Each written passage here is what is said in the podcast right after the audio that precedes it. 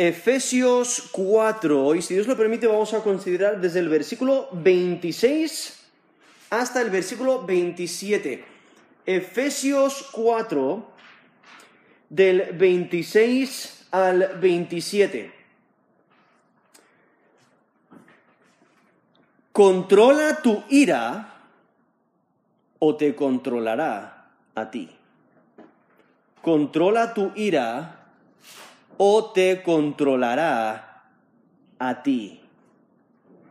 Yo creo que todos hemos visto personas airadas y que no pueden ni siquiera controlar sus emociones, no pueden controlar sus palabras, no pueden controlar sus acciones y muchas veces eh, empiezan a hacer locuras. Eh, empezando peleas, a veces aún matando a la otra persona. Pero eh, vemos la ira, esa, esa, ira impura que daña um, a alguien ofendido, busca a dañar al otro. O quizás un pleito verbal que se escucha a varias manzanas de distancia y, y con solamente escuchar las palabras sabes que hay mucha ira involucrada.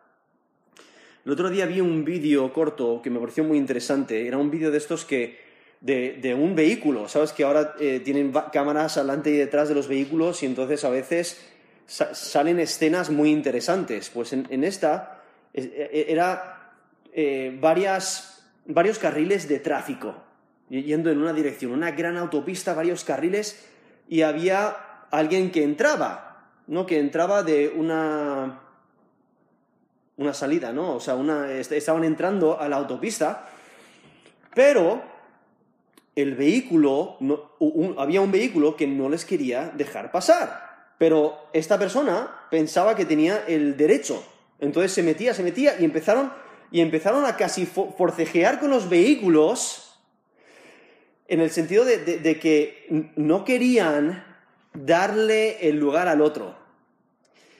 Y se notaba la ira extrema porque llegó a un punto que los dos dieron un acelerón y acabó en un accidente. Y entonces seguían forcejeando así con los vehículos porque querían ser el de adelante. Da igual aunque dañe mi vehículo. Y, es una expresión tan desesperada, ¿no? De, ira extrema. Pero yo creo que cada uno de nosotros nos damos cuenta de que nosotros eh, tendemos a ir hacia e, ese nivel. Y por ello aquí tenemos este texto, aquí en Efesios 4, versículo 26 dice, airaos, pero no pequéis. No se ponga el sol sobre vuestro enojo, ni deis lugar al diablo. Aquí el, apóstol Pablo está eh, haciendo muy práctico el Evangelio. ¿Cómo debemos de vivir nuestra vida en Cristo? Hemos sido transformados y el, Evangelio cambia toda área de nuestra vida. Entonces, cuando anteriormente, si alguien nos ofendía, empezábamos ya la pelea, nos levantamos los puños a, pegar, eh, aquí nos presenta la idea de, controlarnos y de airarnos contra el, eh, contra el pecado, contra la maldad, contra la ofensa, pero responder en justicia, en rectitud, y no pecar. Y entonces aquí nos está exhortando a vivir reflejando el carácter de Dios. Aquí vemos la, estructura donde vemos, dice, airaos, o sea, es una exhortación positiva, pero añade eh, eh, una exhortación negativa donde dice, pero no pequéis. Añade otra, dice, no se ponga el sol sobre vuestro enojo, ni deis lugar al diablo. Aquí el, el apóstol Pablo está matizando su permiso de airarse con tres negativos. O sea, acaba de decir, airaos, pero luego da tres negativos. No pequéis, no se ponga el sol sobre vuestro enojo, ni deis lugar al diablo. O sea, no permitas que Satanás tenga una fiesta con, con tu reacción. Ahora, la escritura eh, enseña que hay dos clases de ira, ¿no? Ira, ira justa, que vemos a Dios mismo, quien es santo y no peca y no puede pecar, Él se aira contra el pecado. Aún aquí en, en Efesios 5, 6, dice, nadie os engañe con palabras vanas, porque por estas cosas viene la ira de Dios sobre los hijos de desobediencia. Entonces, como nos dice Romanos 1.18, la ira de Dios se revela desde el cielo contra toda impiedad. ¿No? Eso es Romanos 1.18, o sea, Dios está airado contra la maldad. Y es el, e, esa es la actitud que el creyente debe tener contra la maldad. O sea, eh, debe de odiarlo, nos dice la escritura, odiar la maldad. Pero al mismo tiempo hay ira injusta. Y por ello, justamente aquí en Efesios 4, versículo 31, dice, quítense de vosotros toda amargura, enojo, ira, gritería y maledicencia y toda malicia. O sea, está dando la, otra cara de la moneda, que es la ira injusta que hay que desechar porque eso pertenece al viejo hombre. Entonces, aquí esta exhortación, no peques cuando te aires. Sí hay ira recta, pero pocos son los creyentes que lo ponen en práctica, que realmente lo sienten, que lo expresan. Y cuando usamos la ira incorrectamente, nos dañamos y animamos la propagación del mal. Y por eso aquí eh, Pablo, que, está citando el Salmo 4, en Salmo 4 vemos que el, salmista, quien es David, él pide ayuda y desea que Dios escuche su oración. Y el salmista expresa su frustración de que sus enemigos idólatras han ensuciado su reputación. O sea, hay mucho pecado involucrado y por ello el salmista, esto es Salmo 4, por ello el salmista está pidiendo que Dios escuche, que Dios responda. Por eso en versículo 1, esto es Salmo 4, versículo 1, respóndeme cuando clamo, oh Dios de mi justicia. Cuando estaba en angustia, tú me hiciste ensanchar. Ten misericordia de mí y oye mi oración. O sea, está clamando a Dios porque sabe que Dios puede responder, ha respondido en el pasado y puede responder ahora. Versículo 2. Hijos de los hombres, ¿hasta cuándo volveréis mi honra en infamia? Amaréis la vanidad y buscaréis la mentira. Entonces, hay estos enemigos que persisten en pecar, son idólatras, o sea, ellos buscan la mentira, la vanidad, y, aman la, vanidad y buscan la mentira, nos dice ahí el versículo 2, y han estado dañando la reputación del salmista, por eso dice, eh, ¿hasta cuándo volveréis mi honra en infamia? Y entonces en versículo 3, eh, David dice, sabed pues que Jehová ha escogido al piadoso para sí, Jehová oirá cuando yo a él clamare. O sea, Podéis hacer lo que os dé la gana, pero Dios va a escuchar mi oración. Podéis tener las actitudes que, queráis, pero Dios va a escuchar mi oración. Y por eso en versículo 4 dice, temblad y no pequéis. Que justamente es el texto que cita Pablo en, este texto aquí en Efesios 4, 26. Porque ese término ahí traducido temblad en, Salmo 4, versículo 4, eh, es un, en, el lenguaje original es la idea de de estar agitado, pero estás agitado por, causa de tu ira, por causa de, tu enojo. Y entonces la exhortación que, da a sus enemigos es que, que, tiemblen de, que se agiten de ira, pero que no pequen. ¿No? Temblad y no pequéis. Y la razón por la que les exhorta eso es porque Dios lo ve todo. Entonces, eh, os podéis airar, pero no actuéis sobre esa ira. Eh, no deben de pecar porque Dios les va a dar a cada uno conforme a su obra. Entonces el salmista le está diciendo, mira, tened cuidado con lo que hacéis, porque Dios lo ve. Y por eso dice, meditad en vuestro corazón estando en vuestra cama y callad. O sea, que consideren su situación y que no pequen, básicamente, eh, es la idea. Y entonces aquí el apóstol Pablo cita ese texto de Salmo 4, versículo 4, aquí cuando dice en Efesios 4, 26, airaos, pero no pequéis. Y aunque el texto presenta un mandato, ¿no? Ahí está, es un mandato, airaos, está en imperativo. Eh, la ira no es un requisito para el creyente, o sea, no debemos de pensar que debemos estar eh, en todo momento airados. No. Sino el texto indica una acción eh, repetida, una acción repetida. Y Pablo presenta que en algunas circunstancias la ira es necesaria. El contexto realmente se centra en evitar el pecado donde la ira está presente. El problema realmente no está en la ira, sino en lo que comúnmente ocasiona. Ocasiona pecado. Y por eso, inmediatamente después de decir airaos, dice, pero no pequéis. No se ponga el sol sobre vuestro enojo, ni deis lugar al diablo. Como mencioné antes, está matizando su permiso de airarse con tres negativos. No peques, no se ponga el sol antes de que resuelvas ese problema y no des lugar al diablo.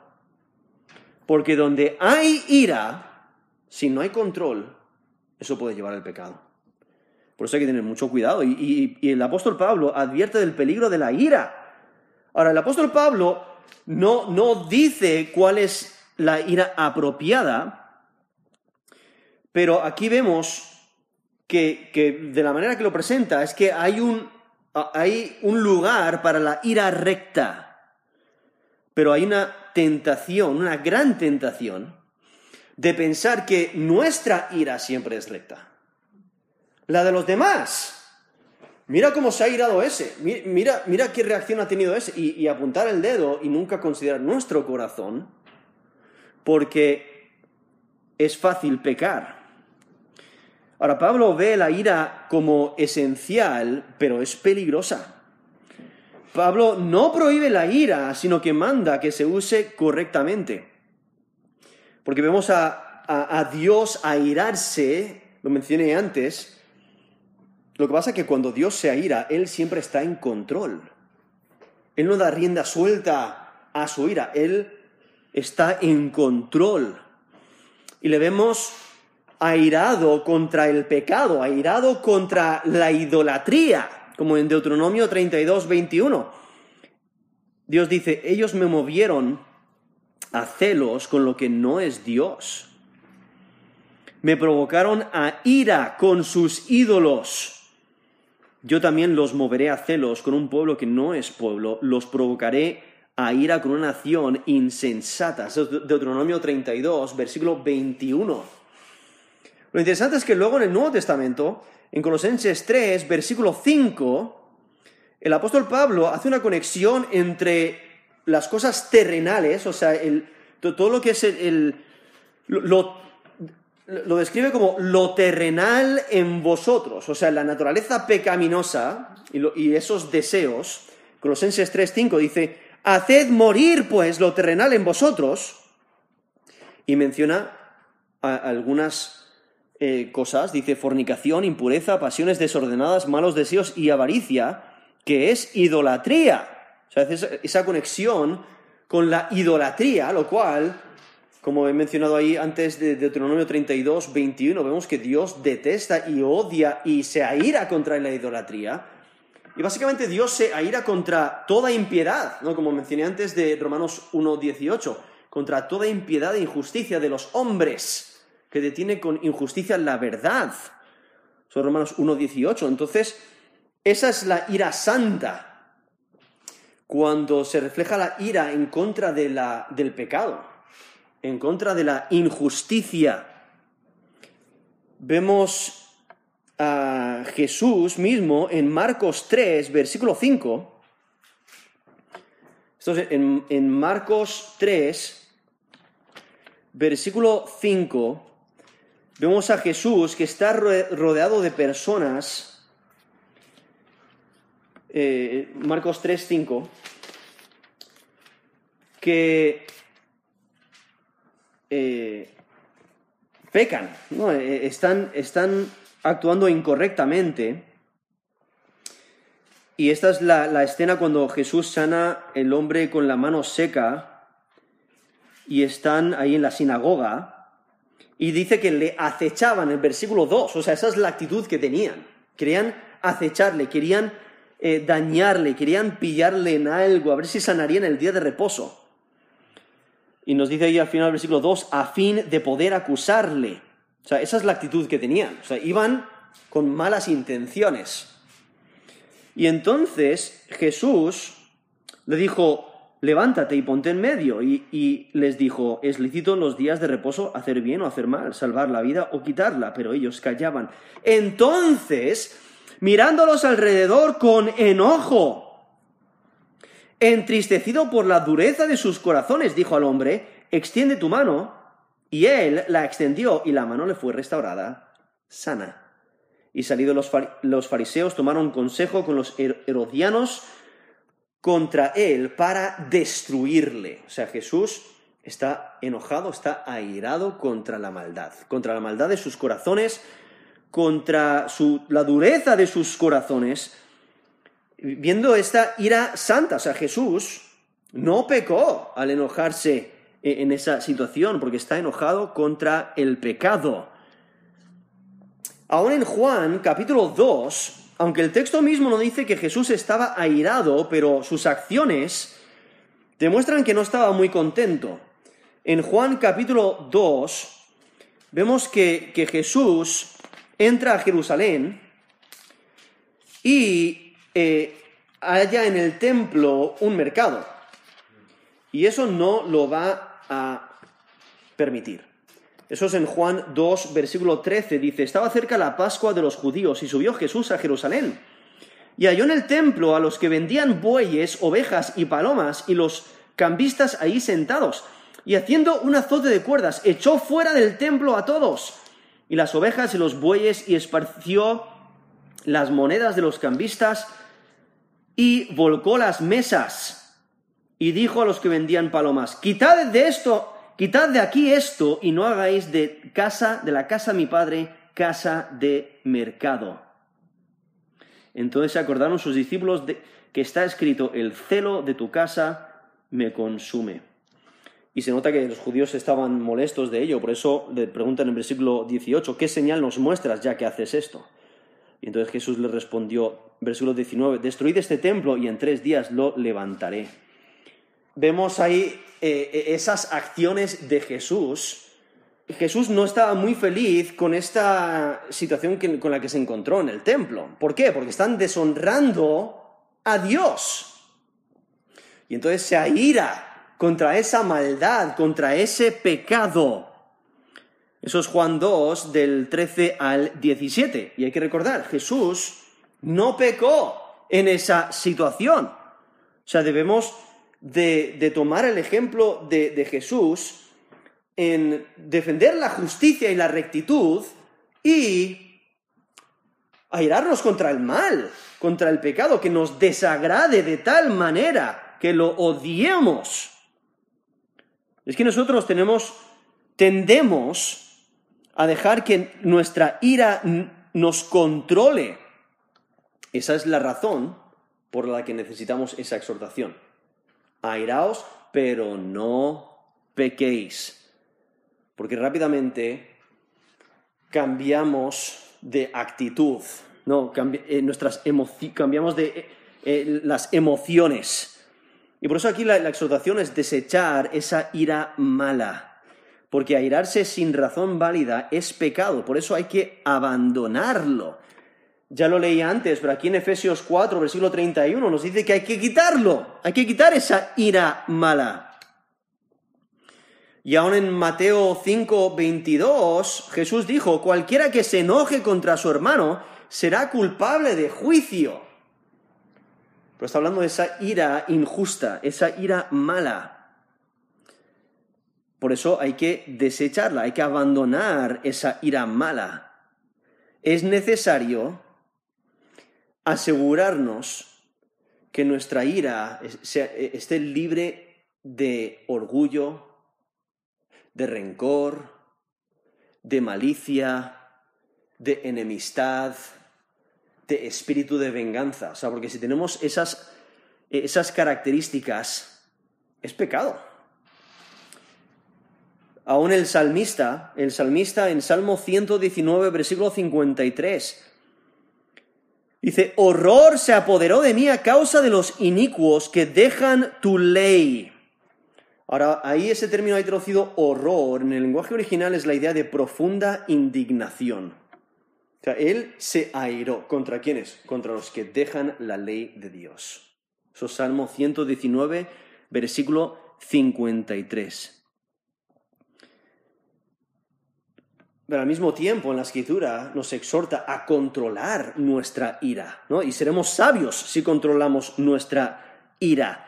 Nos dice Santiago 1, 19 al 20, por esto, mis amados hermanos, todo hombre sea pronto para oír, tardo para hablar, tardo para airarse, porque la ira del hombre no obra la justicia de Dios. O sea, debemos de reflejar esa característica de Dios también, que Él es tardo para la ira. Debemos de reflejar e, esa, esa actitud también, esa característica. Lo que pasa es que la ira en las manos del hombre muchas veces trae problemas. Porque Dios siempre controla su ira y por ello Él siempre cumple justicia. Si hay necesidad de retribución, hay que dejarlo en las manos de Dios.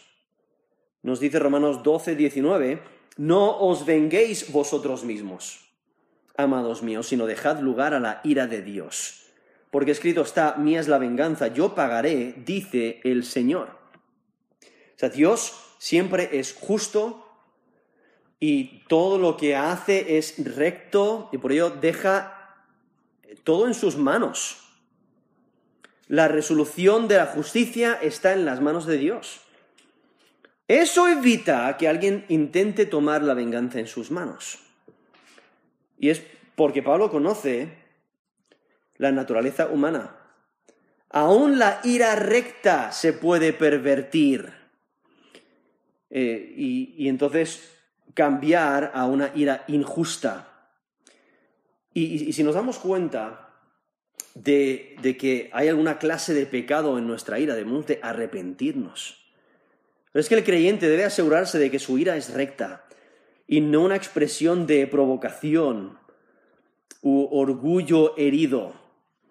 Es que cuando alguien es ofendido, sí, es recto estar airado, pero no consumido por su ira. La ira no debe tener ninguna motivación pecaminosa. Tampoco te debes de, dejar llevar por el pecado. O sea, cuando consideramos la ira santa, cuando alguien peca contra ti, cuando un, un agente de aduanas te quita algo injustamente, cuando alguien blasfema el nombre de Yahweh, cuando el gobierno establece una ley que va en contra de la palabra de Dios. Cuando un conductor se va a la fuga después de chocar contigo o quizás atropellar a alguien. Cuando un político usa su posición para hacer injusticias. Racismo. O sea, o, alguien se aprovecha del pobre, o roban a un enfermo, o oprimen a una viuda, o hacen acepción de personas con el extranjero, o sea, etc. Toda clase de maldades e, e, esa maldad la debemos de odiar, ¿no? nos debe de airar, pero aquí por eso el apóstol Pablo dice, pero no pequéis. Y no lo deja ahí, porque continúa la siguiente frase, dice, no se ponga el sol sobre vuestro enojo. Porque la provocación puede llevar al resentimiento si se incuba. O sea, las emociones pueden destruir el amor que busca la resolución. Por eso es mejor tratar los problemas rápidamente. Por eso aquí dice, no se ponga el sol sobre vuestro enojo. O sea, básicamente está diciendo, hazlo lo más rápido posible, pero asegúrate de hacerlo hoy. No, no lo dejes para otro día. Arregla el problema antes que empiece otro día.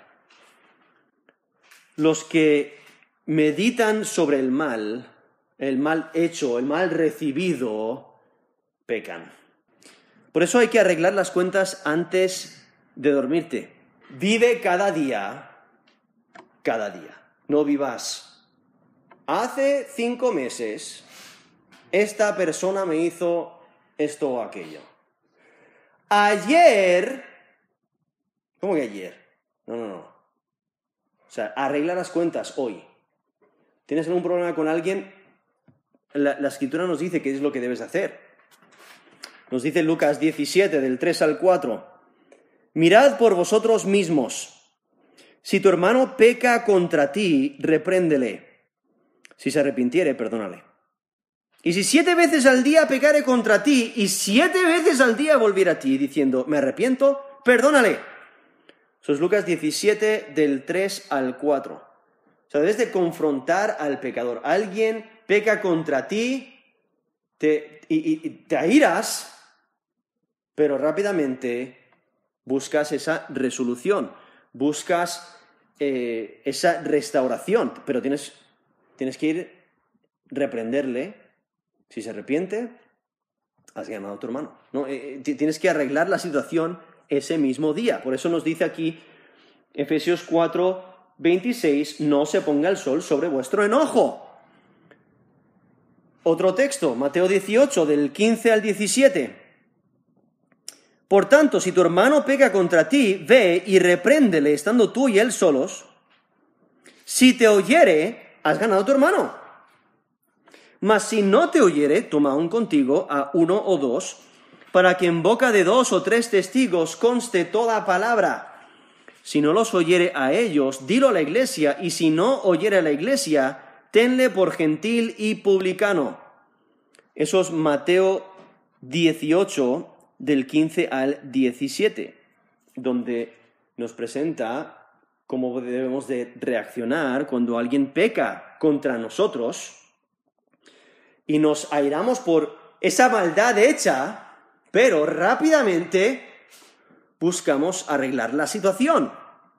Nos dice Galatas 6.1, hermanos, si alguno fuere sorprendido en alguna falta, vosotros que sois espirituales, restauradle con espíritu de mansedumbre considerándote a ti mismo, no sea que tú también seas tentado. Los Galatas 6, 1. Entonces, ¿cuál es el propósito? Restauración. El propósito es ganar a tu hermano, el propósito es arreglar la situación, pero ten cuidado, porque tú también puedes ser tentado. Ahora es muy interesante que aquí en, en, una carta, aquí la carta de Efesios, que enfatiza el amor, la unidad, la armonía, introduzca la ira santa. Y es porque el pacificador en ocasiones va a tener que romper la paz, va a tener que reprochar, va a tener que reprender para mantener la santidad. Pero el propósito es restaurar al pecador. Y es que el, el, problema hoy en día es que los creyentes hacen concesiones con el pecado de maneras que Dios nunca lo haría. Y ante la maldad deberíamos de airarnos en vez de tolerarnos. O sea, cuando alguien usa el nombre de Dios en vano, eso debe de airarnos, debe de molestarnos y debemos de reprender a, tal persona. Cuando alguien peca, ¿no? debemos de buscar la santidad y ayudar a esa persona a darse cuenta de su necesidad de, arrepentimiento. Y es que si, si la maldad provoca la ira de Dios, también debería la nuestra. Porque si amas a Dios, ¿qué otra reacción deberías demostrar ante el pecado? Es que al mismo tiempo es necesario entender nuestro estado pecaminoso y entender nuestra tendencia a pecar. Y por eso es necesario estar vigilantes, porque sabemos y conocemos nuestra inclinación al pecado. Y por eso el versículo 27 dice, ni deis lugar al diablo. Porque aún mantener la ira santa da oportunidades a Satanás a dividir, a conquistar. Y por eso el apóstol Pablo advierte del peligro de la ira. Pablo da la motivación ahora para tratar la ira rápidamente. Ya, nos ha dicho que no debemos de dejar que el sol se ponga sobre nuestro enojo, pero ahora nos da más motivación, dice, eh, nos da motivación diciendo, ni deis lugar al diablo, porque si albergas el odio, das oportunidad para que Satanás lo use para sus propósitos malévolos. Y Satanás, él fomenta el orgullo, el rencor, el odio. Satanás tuerce y distorsiona la verdad. Satanás guía a su víctima a pensamientos desagradables que llevan a palabras, a acciones que destruyen relaciones. Es que Satanás se aprovecha, por eso no debes dejar que la ira te controle. Es necesario la reparación del conflicto rápido, o sea, rápidamente, o la ira incrementará y la venganza será el resultado. Y por ello Pablo aquí presenta a Satanás como alguien poderoso, alguien peligroso. No le des lugar. O sea, Satanás fomenta y él se aprovecha de la ira. No, no le des lugar. No dejes que meta el, pie en, la puerta, ¿no? No sé si alguna vez habéis estado jugando con quizás algún un hermano o una hermana y no queréis que entre en vuestro cuarto y queréis cerrar la puerta, pero meten el pie. Justo meten el zapato, ahí el pie entre, entre el marco y la puerta y no puedes cerrar la puerta. ¿Qué ocurre si dejas de luchar? Que rápidamente entran. Entonces, si tú crees que es un problema que tenga el pie dentro, espérate hasta que entre. Entonces, por ello aquí está diciendo, ni deis lugar al diablo. O sea, no lo permitas. Por eso, las exhortaciones anteriores. No pequéis, no se ponga el sol sobre vuestro enojo, ni deis, y ahora, ni deis lugar al diablo. En la escritura nos dice, resistid al diablo y huirá de vosotros. Eso es Santiago 4, 7. Santiago 4, 7. Resistid al diablo y huirá de vosotros. En 1 de Pedro 5, del 8 al 9, sed sobrios y velad, porque vuestro adversario el diablo, como león rugiente, anda alrededor buscando a quien devorar, al cual resistid firmes en la fe, sabiendo que los mismos padecimientos se van cumpliendo en vuestros hermanos en todo el mundo. Eso es 1 de Pedro 5, del 8 al 9. O sea, Satanás quiere destruir. Ahí lo describe como un león rugiente. Él está buscando a quien devorar, por eso debemos de resistirle, no debemos de darle lugar. El apóstol Pablo en 2 Corintios 2, versículo 11, dice, para que Satanás no gane ventaja alguna sobre nosotros, pues no ignoramos sus maquinaciones. O sea, tenemos, tenemos que tener esa perspectiva de que Satanás está maquinando, está intentando destruir, en ese contexto lo que la iglesia debe hacer es perdonar, perdonar al que, al que ha pecado. Y por eso eh, dice en versículo 10, y el que vosotros perdonáis, yo también. ¿No? Deben de perdonar. Y el razonamiento que presenta es para que Satanás no gane ventaja alguna sobre nosotros pues no ignoramos sus maquinaciones. Eso es 2 Corintios 2, del 10 al 11. Hay que recordar, estamos en una batalla espiritual. Aquí mismo en Efesios 6 nos, nos presenta la importancia de ponernos la armadura de Dios y en versículo 11 dice, vestidos de, de toda la armadura de Dios para que podáis estar firmes contra las asechanzas del diablo. Sea, en esta batalla espiritual Satanás constantemente nos está atacando, nos está intentando destruir, nos está intentando tumbar, se está intentando aprovechar de nosotros y por ello como nos dice aquí Efesios 4, 27, ni deis lugar al diablo. Y eso ocurre en, este contexto, cuando está hablando de la ira, es cuando albergas la ira, cuando le das lugar en tu corazón. Y entonces empiezas a considerar el daño que, has recibido, el pecado que te han hecho, y empiezas a considerarlo, empiezas a pensar en él, y de repente empieza la amargura, el rencor, etc.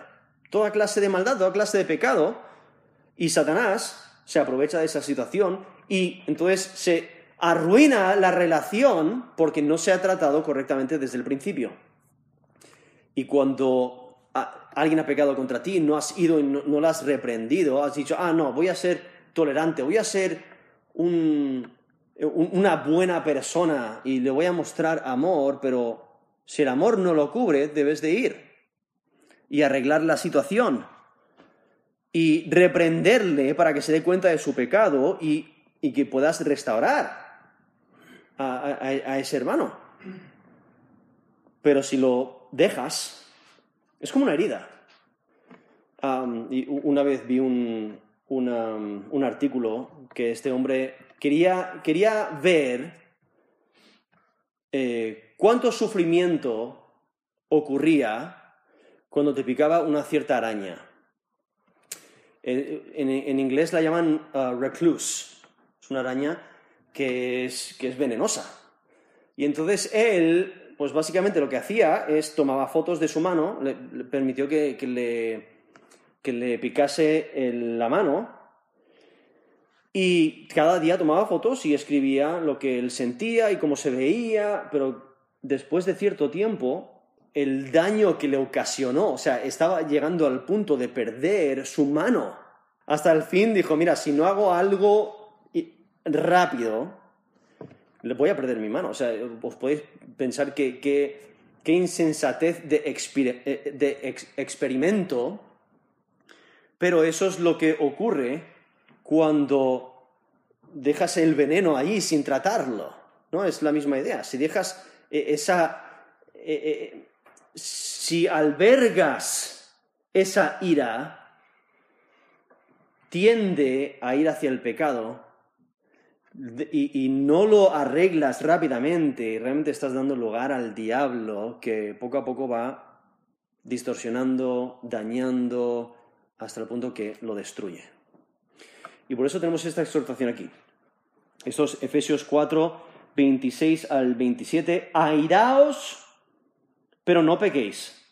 No se ponga el sol sobre vuestro enojo, ni deis lugar al diablo.